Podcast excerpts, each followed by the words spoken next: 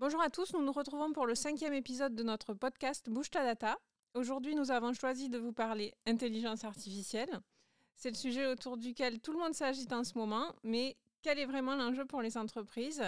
On y va, on n'y va pas, c'est la grande question, et surtout par où commencer? Et pour parler de ce sujet, je suis accompagnée aujourd'hui de Pierre et d'Elian. Salut. Si vous voulez bien vous présenter rapidement. À toi, Elian. Allez. Moi, je m'appelle Elian Kennel, je suis le fondateur d'une boîte qui s'appelle Young Data et on est une agence spécialisée sur les outils Microsoft, du coup Power Platform, Power BI, Power Apps, Power Automate et du coup l'IA est un des sujets qui arrive de plus en plus avec notamment euh, Copilot euh, dans euh, tout ce qui est Word, Excel, etc. etc. Merci Elian. Et Pierre?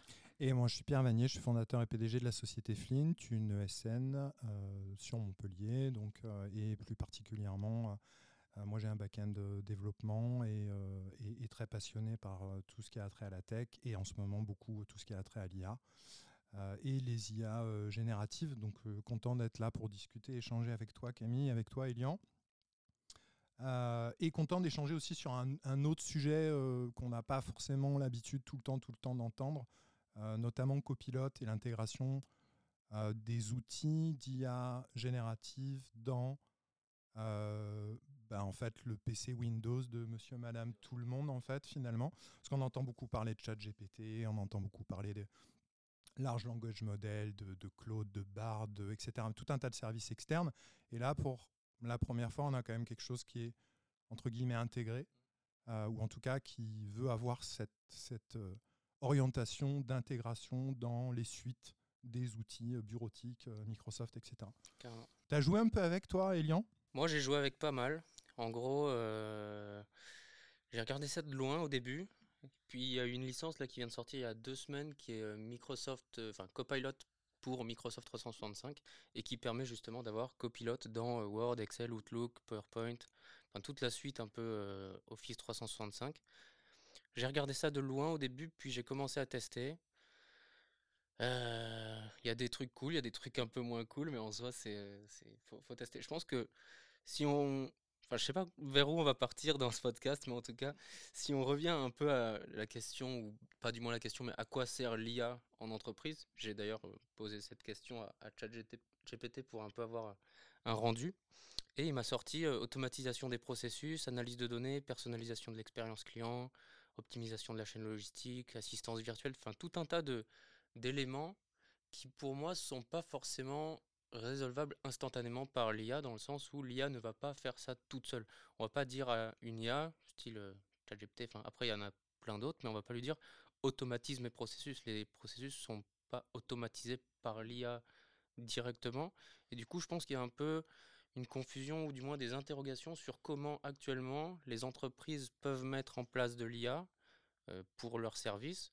On ne sait pas trop par où commencer. Et je trouve que ces outils euh, Microsoft Copilot permettent justement de mettre dans les mains des utilisateurs, bah, que ce soit dans Word, dans Excel, dans PowerPoint ou quoi, ben, de l'IA pour... euh, j'ai fait une petite vidéo dernièrement sur bah, crée-moi un contrat euh, dans Word avec euh, Copilot et il m'a sorti une base de contrat euh, un peu pour une prestation qui est un début de ce que pourrait donner l'IA en entreprise par la suite. Mais quand on demande, je vois un peu dans tous les sens, mais à quoi sert l'IA en entreprise aujourd'hui?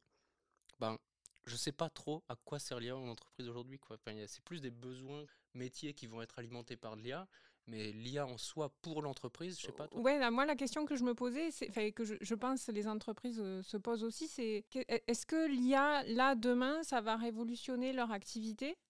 Est-ce que il y a, elles doivent faire des choses, prendre en main le sujet et parce que sinon euh, elles vont se faire dépasser? Est-ce qu'il y a vraiment un enjeu qui est si énorme que ça? Parce que quand on lit un peu ce qui se passe, on a l'impression que là c'est là, il faut faire quelque chose. Est-ce que euh, Je sais pas ce Où que, est-ce qu'il faut aller? ce que t'en penses, Pierre, mais en tout cas, moi je trouve que enfin, si on met ça de manière frontale à une entreprise, met de l'IA en place, l'entreprise elle va se dire euh, ok, mais quoi, comment, qu'est-ce que, à quoi ça sert, qu'est-ce que je fais faire avec? Je pense que l'IA va avoir un énorme impact dans les entreprises, mais peut-être pas forcément vis-à-vis de l'entreprise, mais vis-à-vis des gens qui travaillent dans l'entreprise, justement, via des outils d'IA intégrés dans des solutions. Bon, moi je parle de Copilot parce que je suis très Microsoft, etc.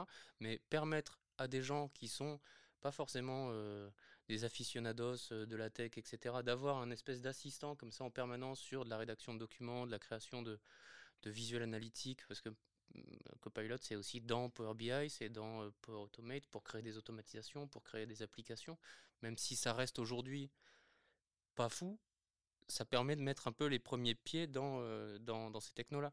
Et du coup, l'IA qui va accepter de mettre, l'entreprise qui va accepter de mettre de l'IA dans son entreprise va peut-être le faire dans un premier temps par les salariés en leur permettant d'avoir accès à des technologies un peu comme celle-ci.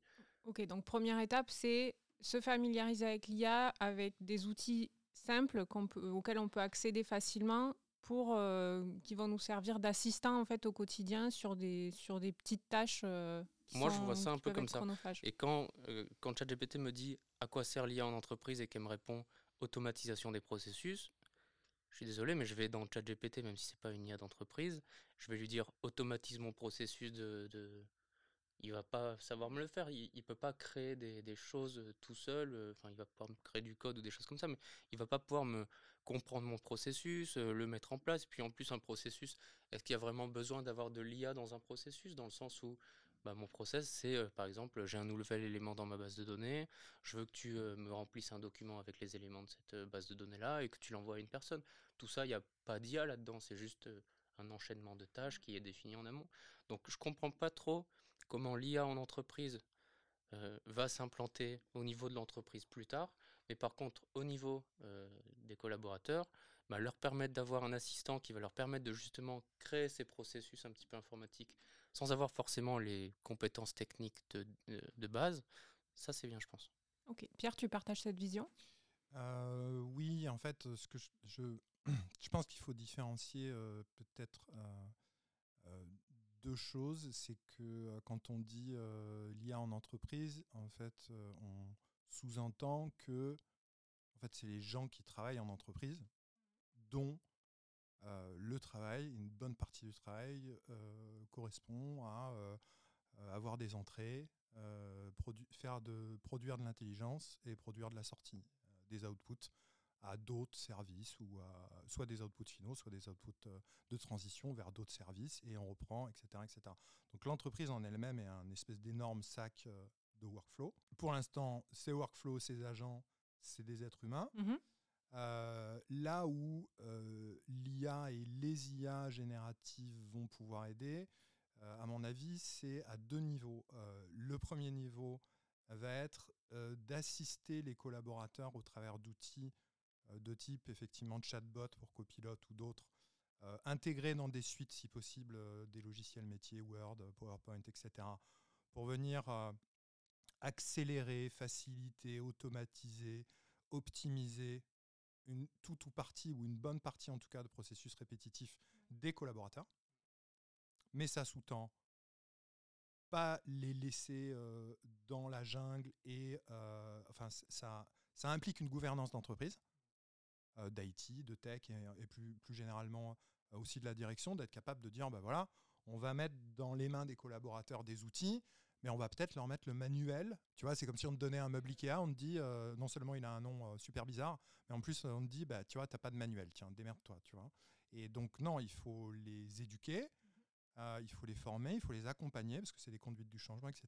Ça, c'est le premier niveau, mais le deuxième niveau que je vois, si on remonte un petit peu d'un niveau d'abstraction, ça sera euh, l'ajout d'intelligence euh, et l'émergence d'intelligence au niveau interconnexion des process et cette fois euh, plus au niveau interconnexion des workflows entre eux. Donc un niveau un peu plus haut, c'est-à-dire en fait une granularité plus haute, d'être capable, pareil aussi, d'automatiser, d'optimiser, de faire émerger des patterns, des, choses qui vont faire, ils vont dire, bah tiens, dans, l'entreprise, on s'est aperçu que les communications entre tel et tel département euh, via tel et tel processus peuvent être automatisés ou améliorés ou classifiés ou augmentés.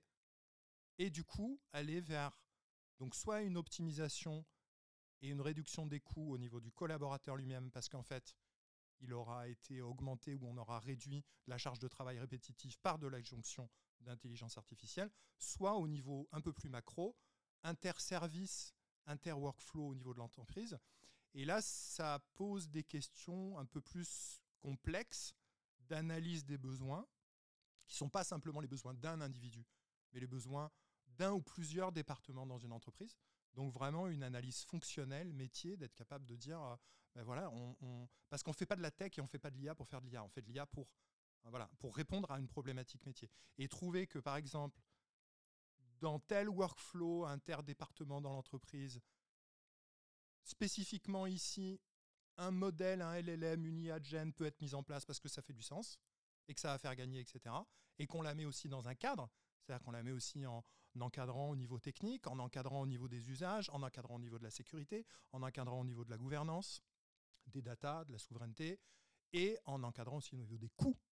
Mmh euh, parce que euh, tu mets pas n'importe quel. Parce que je prends un exemple, enfin, copilote, c'est 30, 30 dollars par, mois par utilisateur. Ça fait, ça fait, quand même une, jolie option euh, quand si tu as 200 ou 300 collaborateurs que tu veux équiper quand même. Bon, après, il y a des, licence moins chère quand t'en prends plein et tout, mais c'est sûr que c'est un coût qui est très élevé de mettre de l'IA actuellement dans les entreprises, du moins au niveau du collaborateur. Et c'est pour ça qu'actuellement, mais même sur les outils euh, type euh, création d'applications avec Power Apps et tout, il y a une sélection sur les, les, les, personnes qui vont avoir accès aux licences. On n'est pas sur des licences euh, tout le groupe, quoi. Il y, a, une sélection, quoi. Donc tu veux dire que tu as des, espèces de, de, de, pilotes, en fait, pardon, ambassadeurs dans l'entreprise? Mmh. Non, mais c'est un facilitateur du quotidien, mais pas pour tout le monde. Bah, aujourd'hui, en tout cas. Il y, a moyen de faire des choses gratuites sur ces technos-là, mais euh, si on veut avoir des, pour parler des applis, des applis un peu grand public qui vont toucher tout le monde, au début, ça va être piloté par un certain nombre d'individus dans l'entreprise et euh, potentiellement après des comptes de services qui vont prendre le relais sur certaines technos, mais, mais pas plus. Quoi. Est-ce qu'on peut mettre un peu de concret? Est-ce que vous avez des exemples euh, d'utilisation à nous donner? Moi, j'ai un exemple. Bon, c'est pas moi qui ai mis en place cet exemple, c'est un exemple de Microsoft, puisque actuellement, il n'y a que euh, Microsoft qui met en place. Alors, je précise que ce podcast n'est pas sponsorisé par Microsoft, même si on parle beaucoup copilote aujourd'hui. non, puis après, actuellement, Microsoft est la seule entreprise à proposer ce genre de service auprès des collaborateurs. Il n'y a pas euh, de IA dans Google Sheet. Donc, pour ça qu'ils ont un peu une longueur d'avance. Mais sinon, je voulais juste revenir sur euh, un cas euh, client. Je trouve qu'il est un bon cas client euh, pour se représenter l'intérêt de l'IA vraiment purement IA, donc pas automatiser un process ou mettre en place une application, et qui est le cas client de Zara, où ils ont mis en place un, chatbot pour gérer tout ce qui va être interaction avec les clients. J'ai un peu de contexte en amont du cas client. Juste pour contexte au niveau statistique, euh, quand un client vient voir euh, le chatbot de Zara, c'est pour 72,3% pour des interactions qui sont post-achat. Donc, euh, où est ma commande de livraison, est-ce que j'ai envie de faire un retour, j'ai commandé une carte cadeau, des choses comme ça. 22,7% qui sont avant l'achat, donc est-ce que le produit est disponible, est-ce qu'il y a des conditions spéciales, les process d'achat, etc. Et 4,8% qui sont au service client, donc euh, création de compte, euh, échange sur les réseaux sociaux, des choses comme ça. Donc ça, c'est pour un peu, on voit que le, les interactions sont majoritairement faites après euh, l'achat quand on va parler à un chatbot chez Zara. Quelques indicateurs, juste pour mesurer l'impact, enfin, mesurer la, comment le chatbot peut être analysé. Euh, on a différents KPI qui sont le taux d'engagement des utilisateurs. Donc ça, c'est le pourcentage de gens qui vont interagir avec un chatbot. De manière générale, on est autour de 70% des gens vont aller vers le chatbot dès le début comme première source de, contact. On a le taux de contention et le taux de défection. Et ça, c'est à prendre en compte dans le sens où le taux de contention, c'est le pourcentage de gens qui vont parler au chatbot et que parler au chatbot, sans aller ailleurs après. Et le taux de défection, c'est les gens qui vont aller vers un chatbot, qui vont pas trouver satisfaction et qui du coup vont être relayés vers un agent derrière. Donc grosse euh, différence à ce, à ce niveau-là. Le taux de résolution, il en reste que 3, euh, c'est le nombre, c'est le pourcentage, euh, c'est le savoir si le chatbot a bien répondu à la demande initiale, le taux de satisfaction client qui peut être différent du taux de résolution puisque on peut réussir à avoir la bonne réponse à notre question, mais être passé par tout un arbre décisionnel chaotique. du coup, on peut être pas content même si on a eu la réponse. Et le coût moyen par interaction. Et ça, moi, j'ai été choqué d'apprendre ce chiffre-là. En gros, on est entre 2 et 8 euros par interaction client à partir du moment où on contacte un agent euh, en, personne.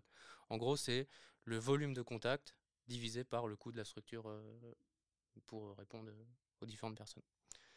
Chez Zara, c'est 8,01 euros le coût d'une interaction à partir du moment où on parle à une personne. Ce qui, je trouve, est extrêmement cher, alors qu'en self-service, on est autour de 10 centimes. Il y a un gros gap au mmh niveau de, de, ça. Pour info, Zara, c'est 100 millions d'interactions par an. Donc il y a un gros pool de personnes qui viennent échanger et on voit tout de suite l'intérêt de augmenter le self-service sur un chatbot comme ça. Avant Copilot, la répartition c'était 30% d'abandon après le chatbot. Du coup, le chatbot répond pas à mes questions, ça me saoule, j'arrête et je réponds pas à ma demande. 9% étaient répondus en full self-service, donc le chatbot a répondu à ma demande et je suis content, je m'en vais. Et 61% avaient un relais par un agent, donc euh, soit en direct, soit une majorité après qui, va vers, euh, qui va vers l'agent. Après Copilot, ils sont passés de 9% de full self-service à 22%. On se dit, 13%, c'est nul, mais 13% de 100 millions à 8 euros, c'est quand même 104 millions d'économies. Et du coup, là, on comprend bien mmh l'intérêt d'un chatbot. Maintenant, si on regarde comment il y a cette différence qui est faite entre un chatbot classique et un chatbot avec de l'IA, il eh ben, faut juste regarder comment ça fonctionne un chatbot aujourd'hui. On a des déclencheurs et des actions. Typiquement, je vais aller parler à mon chatbot et je vais lui dire si la personne dit X, je vais répondre Y, et s'il n'y a pas de déclencheur, ben, je réponds pas. Quoi. Typiquement, si on va chez Zara et que je lui dis elle, en, elle en est où ma commande potentiellement il y a un truc dans le chatbot qui est paramétré, du coup il va répondre, donner le numéro de commande, etc. si je lui dis combien coûte le kilo de courgettes, il va me dire pouvez-vous reformuler la question quoi? Il va te dire il n'y a pas de courgettes chez Zara. Il n'y a pas de courgettes chez Zara, Peut-être un business model à avoir. Et donc ça c'est comment ça marche un chatbot traditionnel. Avec euh, Copilot Studio et du coup euh, Azure OpenAI et Cognitive Search qui sont les deux éléments qui permettent justement d'aller à la fois chercher dans de la base de données ou d'aller lire des documents PDF ou aller euh, lire des sites web, des choses comme ça. Donc c'est un peu le côté IA de, Microsoft en interne. Et ben l'IA va prendre le relais sur toutes ces questions qui sortent du scope. Quoi. Donc quel est le nombre de kilos de courgettes? Ben, il va rediriger, nous ne comprenons pas, nous n'avons pas de courgettes, etc. Est-ce que vous souhaitez Et puis il va le rediriger d'une manière conversationnelle. Il va pas proposer quatre autres types de questions auxquelles on peut, on peut poser. Et du coup, via ce biais-là, il va rediriger vers une conversation plus traditionnelle et embarquer la personne vers euh, une réponse que Zara peut apporter via un déclencheur qui lui va ensuite enchaîner des actions. Donc rien que cette différence-là, de prendre en considération tout ce qui n'était pas prévu par du trigger classique, et puis ça peut vite aller, hein. des fautes d'orthographe, des choses comme ça, ça fait que le, déclencheur se, se déclenche pas et du coup, euh, bah, on répond pas au chatbot. Bah, tout ça, ça fait quand même 13%, et donc c'est intéressant. Je trouve que le, le cas est euh, assez illustrant. C'est une IA qui doit être entraînée Non, c'est euh, basé sur... Bah, sait que Microsoft a mis énormément d'argent dans OpenAI pour justement profiter de la techno ChatGPT. De, Après, ils l'ont surentraîné en fonction parce que, en gros, Microsoft, c'est 185 copilotes différents et c'est des outils très spécifiques. Suite Word, c'est pas le même que suite Excel, etc., etc. Et du coup, celui qu'ils ont mis en place pour Copilot Studio, qui est anciennement Power Virtual Agent, est un outil qui bah, s'entraîne soit sur les bases qu'on lui fournit, mais il répond normalement aussi de son côté tout seul. Juste quelques stats d'après Gartner. 45% des utilisateurs préfèrent le chatbot comme première interaction. Donc quand on, a besoin de quelque chose, bah, il y a la moitié qui préfère parler directement à un chatbot. 95% des services s'attendent à un moment dans leur processus à intégrer de l'IA à un, niveau de leur réponse auprès de leurs clients. Donc on voit que c'est quelque chose qui est quand même vachement euh, souhaité de la part des entreprises de mettre à un aujourd'hui qu'on va parler. à bah, ce qui est sûr, c'est que je pense dans les dix prochaines années, on va avoir euh, majoritairement de l'IA euh, sur au moins un pan de nos mmh. interactions avec les entreprises qui va prendre le relais. Et un quart des entreprises pensent que le chatbot va être le canal d'échange le plus, enfin l'IA va être le canal d'échange le plus important avec leurs clients. Quoi. Ok. Voilà mon petit cas. Après, j'en avais un autre, mais je j'ai pas voulu le détailler aussi longuement et tout. Mais c'est PayPal qui est sur, rapidement. Mmh. sur le même concept de Copilot Studio. Ils avaient une espèce de gestionnaire, une JED pour aller chercher dans les documentations, qui était un truc avec de la recherche et tout. Et ils ont remplacé cette JED par des bulbes dans Azure OpenAI. Et en gros, maintenant, ils demandent au chatbot, trouve-moi ce truc, et ça leur donne le document. Quoi.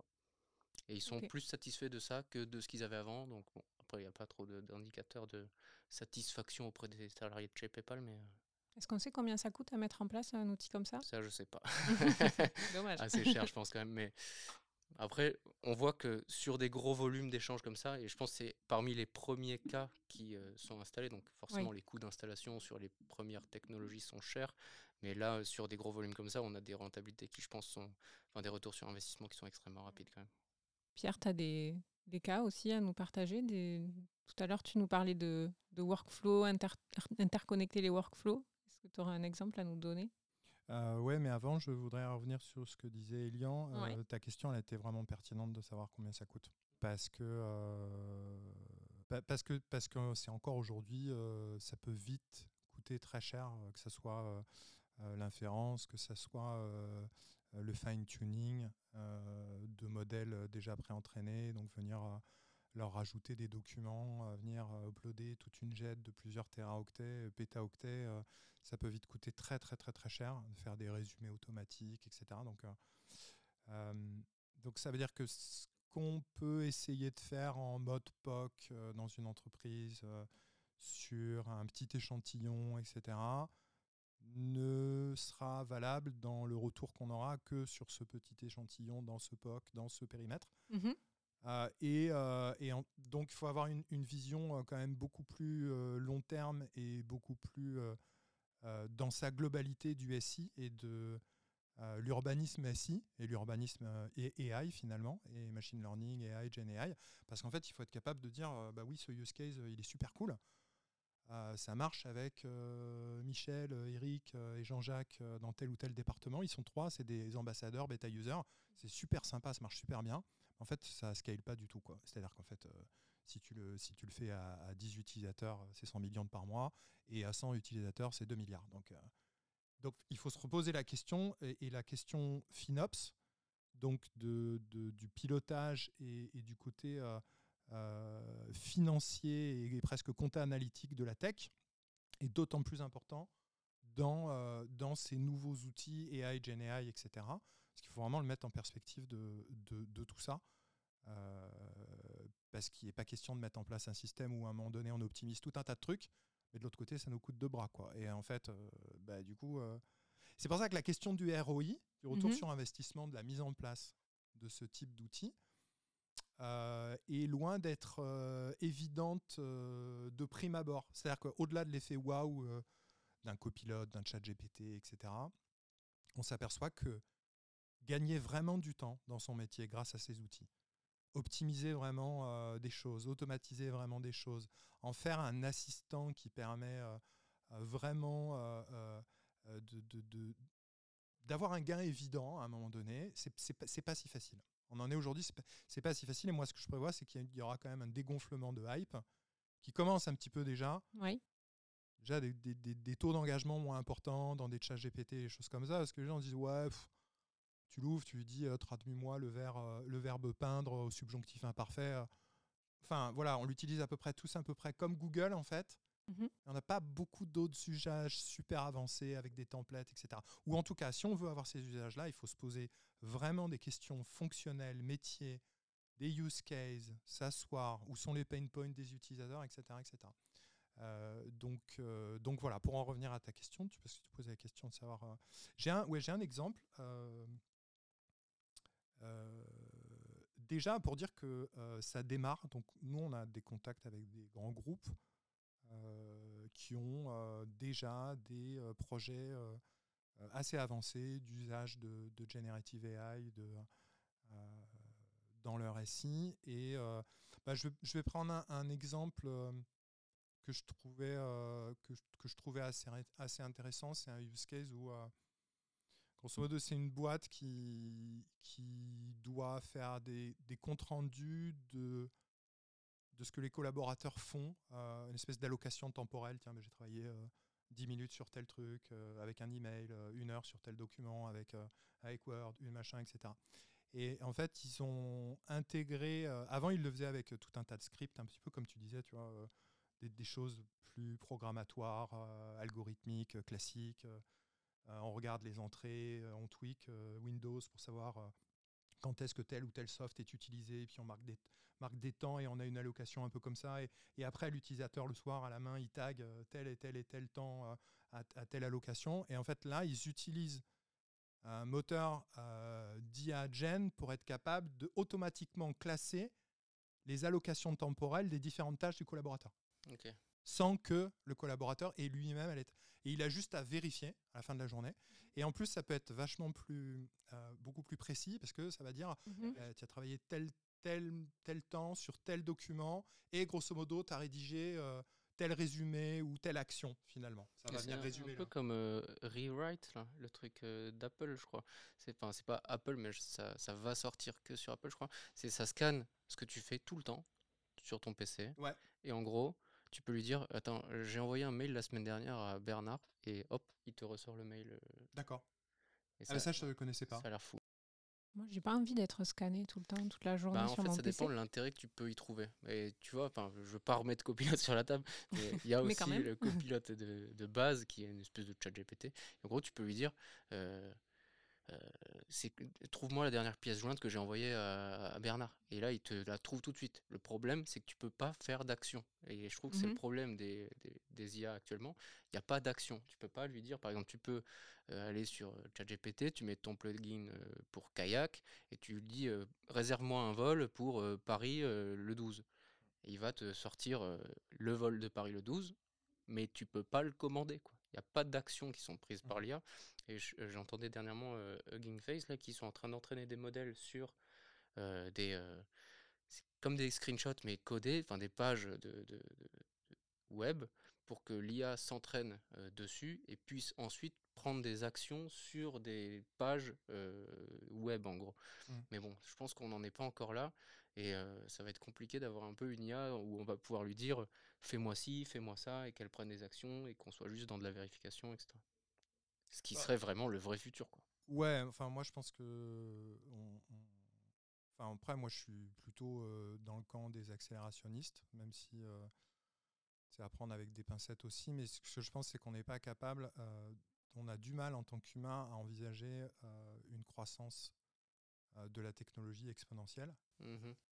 Euh, et en fait, d'autant plus parce que l'exponentielle, au départ, en fait, c'est une, c'est une droite, au départ de la croissance. Et il n'y a qu'à un certain moment où on bascule d'une droite à peu près Ouais, un truc euh, un- empruntable en vélo à une droite qui est en fait juste une, une verticale absolue, en fait. Donc pour Euh, toi, tu vois une accélération là de la Ah oui. technologie. oui, euh, oui, oui, oui, Ok. c'est- Et comment on fait pour pas évident. passer à côté? Qu'est-ce qu'on dit là aux, aux personnes qui nous écoutent, aux entreprises? C'est commencer quand même euh, à minima à jouer, à se familiariser avec ces outils Ah bah, de pour toute façon, euh, de toute euh, façon, sinon ils vont se faire raser. rester euh, euh, sur la pente quand même. Ah, ils vont se faire raser très très vite, hein, sinon je pense. Enfin, moi, je, ouais, potentiellement, il y a un. Je vais pas faire peur aux gens, mais si. Ben, quand un même. peu là quand même. Euh, je pense que je pense qu'à 18 mois, il y a, il y, a, y a un potentiel de, euh, de bain de sang pour certaines entreprises qui n'auront pas quand même pris la conscience de cette révolution qui existe là, pour, pour, tout, un tas de, pour tout un tas de raisons. Euh, parce que leurs concurrents vont euh, les utiliser et donc du coup pouvoir optimiser leurs coûts, pouvoir faire des, des- des gains, des réductions de coûts ou, aug- ou augmenter leur productivité grâce à l'usage et la mise en place de ces outils-là. Ce C'est la liste que fait- nous donnait Eliane tout à l'heure au début euh, de tout ce qu'on pourra faire avec l'IA. Ouais, sauf que entre la théorie et la brochure, parce que là, il nous a, il nous a quand même sorti un truc, c'est une, c'est, tu vas en concession, euh, Oui. tu regardes la brochure papier glacé, c'est cool, ça a l'air génial. Maintenant, dans les faits, la mise en pratique de tout ça, je discute avec des clients qui m'ont sorti des schémas euh, on avait l'impression d'être dans la maison de fou des Romains dans Obélix et Astérix, en fait. Euh, Mhm. C'était des schémas d'urbanisme, de AI, ML, de euh, Gen AI au sein d'un grand groupe. Il y en avait dans tous les sens, sur plusieurs strates. Donc, ce que je veux dire, c'est que en- dans la théorie et dans la pratique, c'est loin d'être aussi simple que ça, en fait. Bien sûr. Mais je pense qu'il y a déjà un. Parce que j'ai l'impression que ta typologie de client, elle est vachement avancée en digitalisation déjà. Ah ben oui, oui, non, mais il y a en fait euh, cette, cette, euh, le côté euh, croissance exponentielle de ces technologies-là ne fait qu'augmenter en fait le fossé et euh, la rupture numérique entre, euh, entre les typologies Les d'entreprises. gros et les Mhm. petits. Bah, entre, entre guillemets, les, les, les, les littérates et les illittérates, en fait. Les, les, les gens pour lesquels il y a encore Oui, et encore, on se disait tout à l'heure, il faut aussi avoir les moyens à mettre sur la table. Donc euh, c'est aussi entre les gros et les petits. Ouais, mais tu vois, euh, moi, mon tout premier client sur du Power BI, c'était un mec qui euh, vendait des euh, prestations de nettoyage. euh, il y avait 20 personnes avec lui, et c'était en 2017, quoi. Alors C'est pas que forcément aujourd'hui, des petits j'entends. euh, un, un- ce matin, j'étais en call avec un gros groupe allemand dans l'outillage, et ils connaissent pas Power BI, et j'ai l'impression qu'ils font pas d'analytique, quoi. Mmh. Ils n'ont pas d'applicatif. Toutes les données remontent de manière disparate. Il y a un énorme travail après pour euh, tout assembler. Je pense que les gens, s'ils se digitalisent pas euh, de manière classique euh, aujourd'hui, bah, c'est là que la rupture avec l'IA qui va arriver de plus en plus et qui va du coup se dématérialiser sur bah, des IA qui peuvent prendre des actions. Si on n'a pas le socle un peu digital, opérationnel, bah, l'IA, on ne va jamais pouvoir la mettre en place. Et du coup, Il faut de la data. Hein. Enfin, bon, tu, oui, ton... ça c'est sûr. Oui. La Donc, data, euh, c'est ton. Le- le- donc, si on aborde effectivement cette question des prérequis, donc le prérequis, on revient dessus, c'est euh, déjà se familiariser, se, se digitaliser. Moderniser ses process Ouais. internes, quoi. Mais au niveau des services, c'est-à-dire qu'au lieu de tout faire sur Excel et d'exporter tout en CSV, eh ben, on met en place euh, des outils de BI, on met en place des applications métiers, on met en place des automatisations de process. Tout ça, il n'y a pas d'IA dedans. Et ça a- reste accessible encore euh, Et c'est euh, tout à fait accessible en termes de coûts, surtout. Ouais. Bon, je vais pas revendre mon truc, mais avec du low-code, c'est quand même plutôt rapide à développer. Du coup, euh, c'est, c'est- ça se fait. Et puis après, une fois qu'on a fait cette étape-là et qu'on est bien modernisé, on peut aller checker au niveau avec euh, de l'analyse de process, où est-ce qu'il peut y avoir des, des bottlenecks, des points un peu de friction dans nos process pour fluidifier le tout. Et une fois qu'on est full digitalisé, que tout roule, là, on peut optimiser avec de l'IA. Enfin, pour moi, c'est dans ce sens Je que suis je les assez d'accord avec E- Elian, c'est-à-dire qu'il ne faut pas trop noircir le, le tableau. Certes, en fait, il y a une, une explosion de ces outils-là et, et ceux qui démarrent euh, à prendre en main euh, ces outils d'IA, de GenAI, euh, qui sont des fois des grands groupes avec déjà plein de process et, et des socles data très en place, etc. Ce qu'il faut se dire, c'est que de la même façon, il y a aujourd'hui des outils qu'il n'y avait pas avant, il y a du low-code, il y a du no-code, il va y avoir de... Donc ça va aussi casser des barrières à l'entrée pour ceux qui n'étaient pas encore rentrés euh, et entre digitalisés ou euh, ils ne savaient pas travailler sur leur data, sur leur process, sur leur workflow, sur leur, euh, use case métier et, et sur mettre un petit peu d'ordre dans leur maison parce qu'ils n'ont pas eu le temps. Parce que, bref, raison X Y ou Z, ces entreprises-là vont avoir de plus en plus d'outils accessibles qui permettront aussi d'éviter d'avoir euh, euh, toute une équipe de Made in Black qui débarque pour faire, pour faire un- une data platform pendant six mois euh, dans l'entreprise et que ça leur coûte 600 000 euros. Quoi.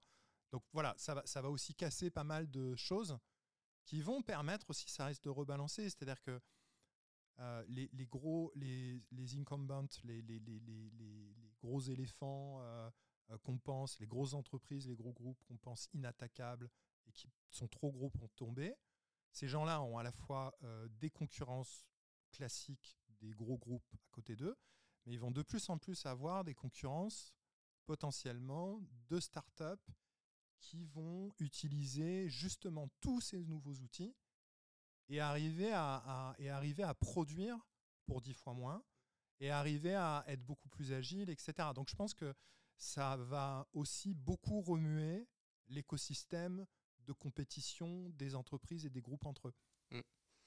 Et puis en plus, ce qui est paradoxal, c'est que euh, juste il y a deux secondes, on disait qu'il fallait se moderniser pour mettre de l'IA. Bon, on peut mettre euh, des petites branches un peu machin, mais du coup, il y a des outils qui utilisent l'IA qui permettent de se digitaliser. Du coup, l'IA est limite utilisée sur toute la suite si on Oui. la, la prend bien, quoi.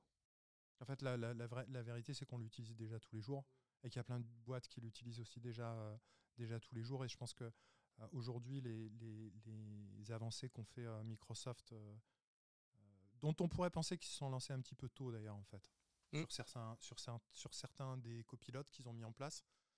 euh, on sent que fait, le plâtre n'est pas euh, complètement, euh, Ah, complètement de- sec. Mais en fait, Les gens pense qu'ils ont envie. Enfin, ils- en fait, Ouais, en les fait- annonces sont trop précoces, en fait. Ou- ouais, ils, sont, ils veulent lancer très très tôt parce qu'en fait, il y a, Faut être les Ah. premiers. Ouais, pour être les premiers Mm. sur, le, sur le marché et prendre un maximum de, de parts de marché là-dessus. Et pour l'instant, ils sont, ils, sont, ils sont seuls parce qu'au niveau intégration euh, dans les systèmes, la, la puissance de Microsoft, c'est euh, euh, pas forcément leur système euh, d'exploitation, euh, leur suite euh, bureautique, etc. La vraie, vraie puissance de Microsoft, c'est le réseau de distribution. C'est-à-dire qu'en fait, chaque machine Windows est une coquille qui peut embarquer whatever nouvelle technologie. Et aujourd'hui, c'est de l'IA. Donc en fait, ils ont une capacité à pouvoir distribuer une nouvelle technologie Mhm. qui est aujourd'hui, si peut-être un, euh, une, une- une autre euh, entreprise, peut-être comme, euh, comme, comme Apple pourrait le faire aussi, via son je- App Store, etc. Mais euh, bon, bah, pourquoi ils ont pris du retard euh, euh, Enfin, Microsoft a pris du retard pour beaucoup de transitions et de grosses transformations. le mobile, Internet, ils étaient à la ramasse, etc. Là, sur l'IA, ils sont, je pense qu'ils ont dit une fois, deux fois, mais pas trois fois. Donc la troisième révolution, celle-là, ils la prennent. Euh, et puis il y a Satya Nadella qui a, qui a, l'air d'être bien affûté. Et, et, ils ont, et ils ont raison. Aujourd'hui, par exemple, euh, au moment où on parle là, toutes les heures qui se passent sans qu'Apple ait sorti ses outils mhm. autour de ça, c'est des pertes de parts de marché en fait. C'est juste un chrono qui. Des alternatives euh, à ce que propose Microsoft aujourd'hui ou à court terme euh, à venir euh, Moi j'ai testé Google Bard. Après il y a le truc français, Mistral, qui justement. Il est, intégré, dans rien du tout aujourd'hui. Oui, non, il n'est pas, il pas intégré. Par contre, justement sur le coût de l'IA en entreprise, je pense que avoir des super IA, genre ChatGPT, 4 Turbo et tout, qui sont très consommatrice d'énergie, c'est peut-être pas l'avenir. En fait, euh, ça a été poussé pour voir où est-ce qu'on pouvait aller, etc. 99% des gens font de l'écriture de texte avec, et du coup, il n'y a aucun sens d'avoir une IA aussi puissante pour faire ça. Par contre, avoir des IA beaucoup plus légères, locales, qui euh, du coup consomment moins et qui sont plus euh, rapides, etc. Je pense que ça, c'est peut-être plus un truc qui pourra s'intégrer dans, la suite. Et pour l'instant, c'est très dur, je trouve, d'installer une IA custom pour quelqu'un fonction de ses besoins et tout. Quoi. Enfin, du moins de l'entraîner sur. Euh, parce qu'il faut que la boîte ait les données. Enfin, il y a tout un tas d'éléments qui sont complexes. Ouais, en fait, aujourd'hui, les, les, les, grands modèles de, de, langage sont énormes, euh, euh, consomment énormément d'énergie et on va aller vers une, une miniaturisation. Et d'ailleurs, ils, mm. ils, sont déjà là-dedans. Il y avait un papier d'Apple là-dessus sur potentiellement un, LLM qui tournerait, euh, qui serait capable de tourner sur un device comme un téléphone. Je pense que dans le futur, on aura tous nos propres IA personnelles euh, entraînées sur nos données. Est-ce que ces données, elles seront euh, plus ou moins dans le cloud, à droite, à gauche, vraiment à nous, pas à nous, à moitié à nous Est-ce qu'ils s'entraîneront dessus ou pas? Est-ce qu'ils nous redonneront de l'argent parce qu'ils s'entraînent sur nos données? Ah, Je pense pas. On ne sait pas. mais à un moment donné, on va avoir toutes, toutes, ces, toutes ces IA personnelles. On pourra j'en sais rien, switcher d'une IA à une autre en fait, euh, en mode bureau, pas bureau, et dans un assistant qui viendra euh, en permanence, effectivement, euh, comme tu disais, pas scanner, mais conseiller. Mhm. tiens, on a remarqué que tous les jours, entre 8h et 10h, c'était à ce moment-là que tu étais le plus productif. Donc automatiquement, on est passé en ne pas déranger sur ta machine. On a viré toutes les autres fenêtres pour que tu sois focus sur ton truc ou euh, tiens, on a remarqué que euh, les lundis matins, tu envoyais systématiquement tel ou tel type de mail à tel ou tel type de service. On s'est permis de les préparer dans ta boîte brouillon. Mmh. Avec déjà, euh, on a remarqué qu'en fait, c'était à peu près le même template de mail tout le temps que tu envoyais. On a juste changé les dates. On imagine que c'est bon, tu valides ou tu valides pas. Et en fait, ça, on va l'avoir dans 18 mois. Moi, je pense que c'est ça.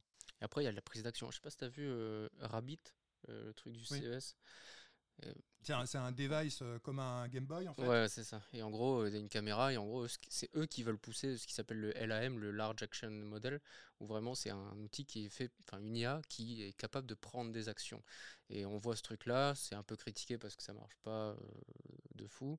Euh, et moi, ce qui me surprend depuis le début, c'est que Apple ne parle pas sur l'IA, alors que c'est quand même la boîte la plus UX friendly du monde. Et s'ils sortent une IA un jour, ça va être la. Enfin, je suis pas un pro Apple, hein, mais ça va être une IA extrêmement performante. Et quand je vois que là, il va sortir le Apple Vision Pro, je pense qu'il va y avoir un truc qui va se passer avec Apple au niveau de l'IA et que ça va peut-être être eux les premiers à apporter ce euh, IA qui permet de créer des actions, de faire des choses euh, concrètes et pas que de rédiger du texte et des choses comme ça. Après, si on regarde euh, rétrospectivement euh, comment Apple a presque tout le temps fait dans les innovations, euh, enfin, ils laissent se casser les dents à ceux d'avant.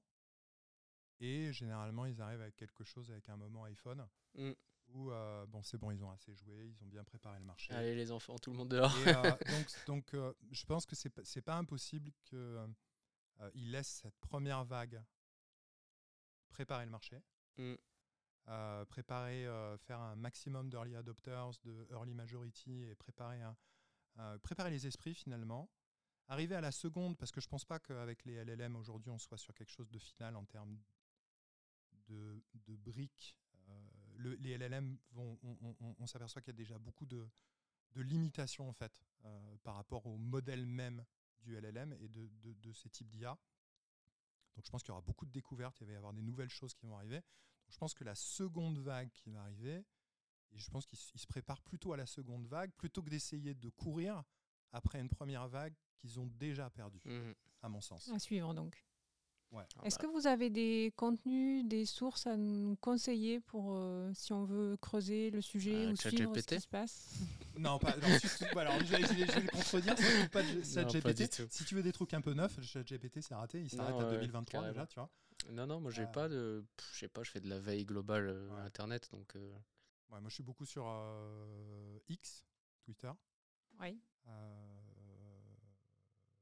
ce qu'il y, a- ce qu'il y a de problématique avec les réseaux sociaux, en tout cas avec X, c'est qu'il y a quand même 97% de contenu euh, toxique. absolument à jeter, voire toxique. On va pas faire un débat sur. euh, Mais les sur X tout de 3%, qui restent, les 3% qui restent peuvent être très très très très très valables en termes de, en termes de sources. Euh, donc, euh, donc moi, je, fais ma veille là-dessus beaucoup. J'ai mes sources, j'ai quelques newsletters, j'ai des communautés aussi. Où je, moi-même, je partage beaucoup de choses, mais du coup, en retour, bah, je, je profite de ce que partagent mes, mes petits copains aussi. Euh, et, et après, un- une énorme autre source d'inspiration, en fait, c'est nos clients, c'est nos prospects, en fait. C'est-à-dire que les nombres de cas clients problématiques, trucs abracadabrantesques qu'ils peuvent nous raconter des fois, en fait, tout ça, c'est des- c'est- c'est- moi, en tout cas personnellement, c'est des choses qui m'éveillent, en fait, qui me, qui me, qui me, qui me gratouillent, qui me chatouillent, qui me- intellectuellement, qui me... Ah oui, qui- c'est. c'est- c'est On se rend compte de comment ça se passe vraiment. Quoi. C'est là, ouais, c'est ça, c'est ça. Il y a des trucs dans les livres, et puis Mm. après, il y a des trucs que, les, clients te montrent, et là, tu es là, tu fais, ah ouais, Mm. ok. Et, euh, et, et donc, euh, donc oui, après, euh, enfin, je pense que c'est pas très difficile de faire de la veille sur l'IA. En fait, aujourd'hui, tu ouvres, Pour toi peut-être, mais, Non, mais pour t'ouvres- d'autres personnes, ça oui, peut mais être t'ouvres plus LinkedIn, difficile. même- enfin, t'ouvres LinkedIn, Oui, t'ouvres il faut quel faire le tri quand même. euh, Oui, oui, c'est ça. Savoir où il y a trop d'annonces euh, Ouais. ultra hype alors Mm. que bon. Ouais, il y a des petits ça. influenceurs à la noix euh, qui se montrent, qui font beaucoup de podcasts et tout ça, ils sont très fatigants. Mais je pense que euh, la France c'est un bon pays pour l'IA. Enfin, Ah, pourquoi? bah déjà. Ça, c'est le euh, moment co- cocorico. Ouais, ouais, Ouais. mais Non, mais vas-y, tu as raison. bah, vrai, Emmanuel, euh, si tu nous écoutes. Déjà, euh, on a les meilleures écoles et beaucoup d'ingénieurs en IA sont recrutés à l'étranger. Là, je crois que c'est Xavier Niel qui lance Qt Eye, une, une espèce de un OpenAI français où Ouais. il veut ramener tous ces têtes Mm. de l'étranger en France pour euh, créer un truc un peu européen avec Mhm. euh, vraiment. euh, On était à son lancement, euh, j'avais vu la, la, la, la conf de lancement à Paris euh, en fin d'année dernière. Ouais, c'était vraiment top. Il y avait euh, donc euh, c'est un- finalement une organisation autour de euh, fondée par Niel, euh, Eric Schmidt, l'ancien PDG de Google, et Rodolphe Saada de euh, CMA-CGM, le gros armateur euh, français. Donc c'est quand même trois poids lourds qui ont mis quand même 300 millions, je crois. à l'échelle de la, de la France, c'est quand même un gros, gros, Mhm. gros billet, même au niveau européen et même au niveau mondial. C'est loin d'être euh, juste un, euh, une petite rigolade, c'est quand même quelque chose d'assez sérieux. Et effectivement, les, les- les gens qui sont à la tête de cet euh, organisme, organisation, euh, QTI, c'est euh, tous des ex de Meta, tous ex-centraliens. Euh, euh, Et à Normal suivre aussi, alors. etc. Ouais. Donc vraiment des, des grosses têtes. Il y a ça, il y a Mistral AI qui est comme une, une IA qui est en termes de perf euh, Très très bonne aujourd'hui. hein. extrêmement per- performante euh, vu le- le- le- les volumes des Très proche modèles. de GPT-4. Oui, alors que avec moins de, de- de taille. Et, euh, et puis surtout, il y a des gens qui ne souhaitent pas que leurs données soient détenues ou euh, croisées par des boîtes américaines. Et du coup, bah, je pense qu'avoir une vraie IA un peu européenne, avec, vu qu'on a les talents, pourquoi ne pas euh, en profiter quoi? Je crois que tu soulèves un point super super important qui pourrait presque faire un, un podcast entier, c'est que il y a une bataille énorme aujourd'hui entre des blocs, comme une guerre froide en fait, Mm. avec les. Américains, les Chinois et puis un peu au milieu l'Europe qui est un peu prise entre trop ou pas assez de, rég- de réglementation, de régulation et euh, de l'autre côté, euh, Ah, il nous faut des géants, il nous faut des décacornes, des unicornes et euh, des modèles souverains, IA, machin, etc. Ouais. Et, et- et sans pour autant se faire bouffer par des Américains qui arrivent avec des énormes chèques pour acheter. Parce que c'est Mhm. ce qu'a eu aussi Mistral avec un- le dernier financement où il y a eu quand même une grosse, euh, un ticket américain aussi. Quoi. Donc, euh, et, ça, c'est compliqué parce que les IA aujourd'hui euh, prennent de l'importance, mais les IA demain vont être absolument omniprésentes. Mm. Et euh, de savoir où est la data, euh, comment est. euh, et puis même au- au-delà de où est la data, quelle vision d'IA en fait de l'IA, quelle vision de l'IA on a, quelle vision de l'IA ont ces sociétés, mm. où est-ce qu'ils veulent les faire aller. et je crois que la, la voix de la France et en tout cas de l'Europe d'une d'une IA qui ne mette pas de côté, et moi je trouve que c'est vachement important, des questions d'éthique, des culturelles, euh, des questions, ouais, des questions d'éthique, de morale, des questions euh, euh, presque philosophiques de ce que peut et devrait apporter l'IA dans une société ou dans l'humanité, c'est loin d'être trivial en fait comme question. et je pense qu'en tout cas, c'est au moins aussi important de ne pas la laisser uniquement dans une vision et pensée unique. Américano-chinoise, quoi. où tu as le choix entre un impérialisme ou un autre, en fait, quoi, mm. quelque part. Puis ici, à un moment, et ce qui serait intéressant, le gouvernement veut mettre en place de l'IA pour bah, simplifier les process pour tout le monde, ça peut être pas mal aussi. Et du coup, ça sera forcément via une IA française, parce qu'ils vont pas. Donc autant avoir une bonne IA pour qu'on soit le plus à l'aise possible. C'est déjà en marche hein, avec des initiatives de type bêta gouv, machin, etc. Et Yann Pierre, je crois que si je vous arrête pas, on va pouvoir euh, rester pendant des heures sur le, sur le sujet. Je vous propose de conclure. Alors, ce que je retiens là de ce qui s'est dit, beaucoup de choses en tout cas pour les, gens qui nous écoutent et qui voudraient, euh, qui se posent des questions sur est-ce qu'il faut y aller ou pas sur, euh, sur l'IA. Ce que je me suis noté, c'est que d'abord, il faut être curieux sur ce qui se passe parce que c'est des, ça évolue très très vite. Euh, donc curieux de ce qui se passe, curieux des outils, puisqu'aujourd'hui on a des outils quand même qui sont à notre disposition, donc aller tester ces outils. Mmh. Elian, tu nous as dit très important d'abord euh, digitaliser ces processus, c'est pas fait. Digitaliser. Dans la mesure du possible. Tout, ouais. arrêter de tout avoir sur Excel, arrêter de dupliquer les données dans tous les sens, de recopier des données, de juste euh, s'optimiser de manière euh, cohérente avec les outils modernes. Quoi. Voilà, faire le tour de ces équipes pour identifier les, les souffrances Est-ce qu'il y a des cas d'usage possibles, des problématiques qu'on peut résoudre facilement euh, avec les Avec une bonne conduite du changement et un accompagnement qui doit être pris en compte parce que souvent il y a un peu un côté réfractaire. Mais... Euh. Puis accompagner, toujours sensibiliser les équipes euh, aussi à ces nouveaux outils. Ouais. Et ne pas oublier qu'en fait, les transformations IA, à mon avis, seront principalement échouées parce qu'elles n'ont pas été prises par l'humain. Oui, comme tout le reste, hein, la digitalisation, la data. Ouais, ouais, mais ça fait, ça fait, ça, ça, ça, fait 20 ans. On enfonce toujours les mêmes 20 ans qu'on claironne en fait. Mm. Mais euh, euh, si on prend le problème, euh, parce que c'est séduisant de prendre le problème par la tech et de se dire waouh, ça brille, c'est cool, on va mettre de l'IA partout, etc. Non, non, on va d'abord se réintéresser aux gens, à ce qu'ils font, pourquoi quels sont leurs pain points, etc. Mm. Et puis penser à eux, les accompagner, etc. etc. Oui, parce que même, la dernière fois, j'étais dans une faut conclure. Pardon. non, mais... faut, une version. Vas-y, finis ta phrase parce que du coup, on veut savoir ce que tu allais nous dire. J'étais dans une formation et ils allaient mettre en place euh, Copilote pour Excel. Et du coup, je leur ai demandé qu'est-ce que vous en pensez? alors qu'ils utilisent majoritairement Excel. Et il y avait deux personnes à fond et une personne jamais de la vie. Et du coup, c'est fou d'avoir ça dans le même service. C'est clivant, hein Ouais. Ah, super clivant. Et du coup, je me dis, mais comment, enfin, comment ça va se passer quoi? Comment réconcilier ces gens Tu, sais quels étaient les freins de la personne euh, qui. J'ai pas confiance. J'ai trouvé les mêmes chez les développeurs aussi, c'est marrant. Vraiment du binaire. je, veux, je veux pas. Euh, j'aime, euh, j'adhère à fond et oh surtout pas, jamais de la vie. Mais c'est comme ça dans toutes les nouvelles techno. Hein, mais oui, oui. Merci à tous les deux. Merci Camille. Je rappelle que ce podcast est donc euh, supporté par euh, l'OMDE, donc l'Observatoire de la maturité data des entreprises, donc un questionnaire, une enquête annuelle qui permet de comprendre où en sont les entreprises en termes de data et l'année prochaine d'IA aussi, puisque c'est un questionnaire qui évolue, qui essaye d'évoluer avec son temps. Euh, l'enquête est en ligne et toujours ouverte et vous pouvez donc évaluer votre maturité data sur le site observatoire-data.fr. Euh, voilà, merci à tous. Euh, merci, à Flynn de nous accueillir. Avec plaisir. Merci, merci Pierre. À bientôt.